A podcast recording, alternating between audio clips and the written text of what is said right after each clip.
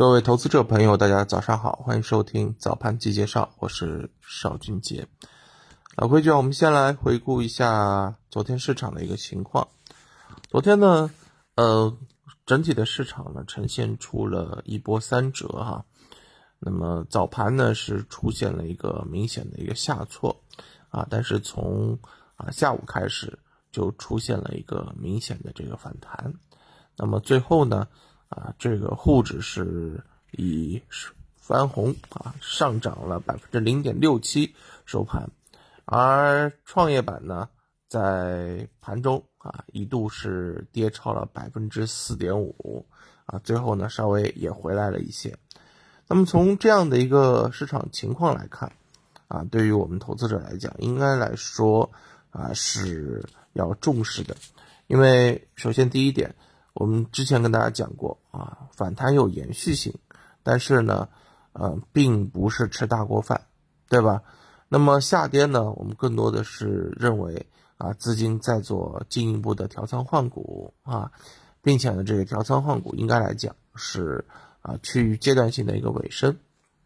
而另外一方面呢，我们也跟大家强调啊，就是在啊做反弹的这个过程当中，你要注意啊哪些。啊，品种它可能会走得更强一些，同行业当中，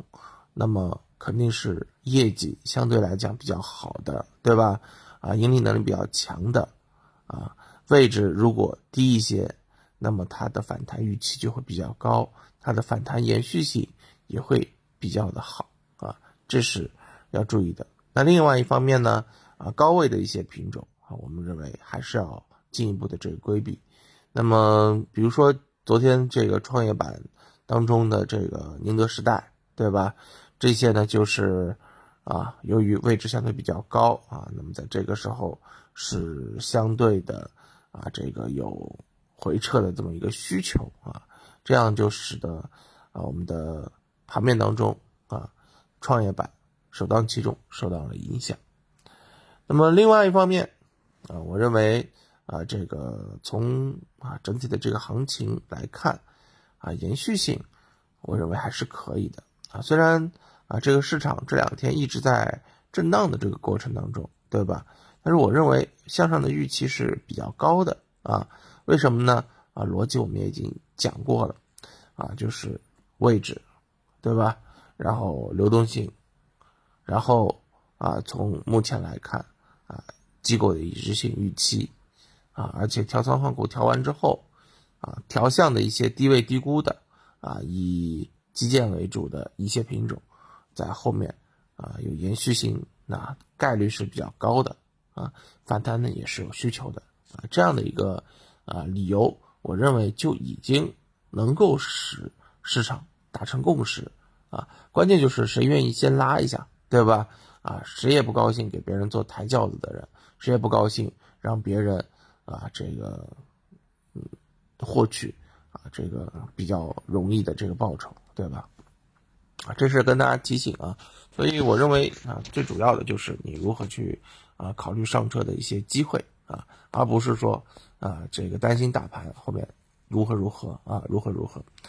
那么从今天可以参与的这个情况上面来看啊，呃，我认为首先低估值的一些啊这个蓝筹。啊，我觉得还是可以去关注的啊，以这种水泥建材呢，啊，这个工程建筑啊，或者周的部分的一些这个啊，银行呀、券商呀这些，我认为是可以去做一些啊，这个持续的跟踪的。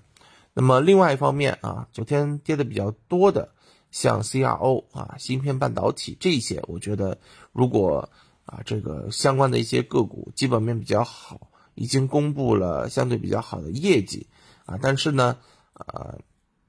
在当下的这个行情当中啊，这个此前的行情当中被错杀了。那么在这个时候，如果它出现了想要往上顶的这个欲望啊，顶的这个势头，我觉得这就是啊，它可以啊，这个有延续的一些这个啊标志。或者说是我们投资者可以去关注的一些重点的方向啊，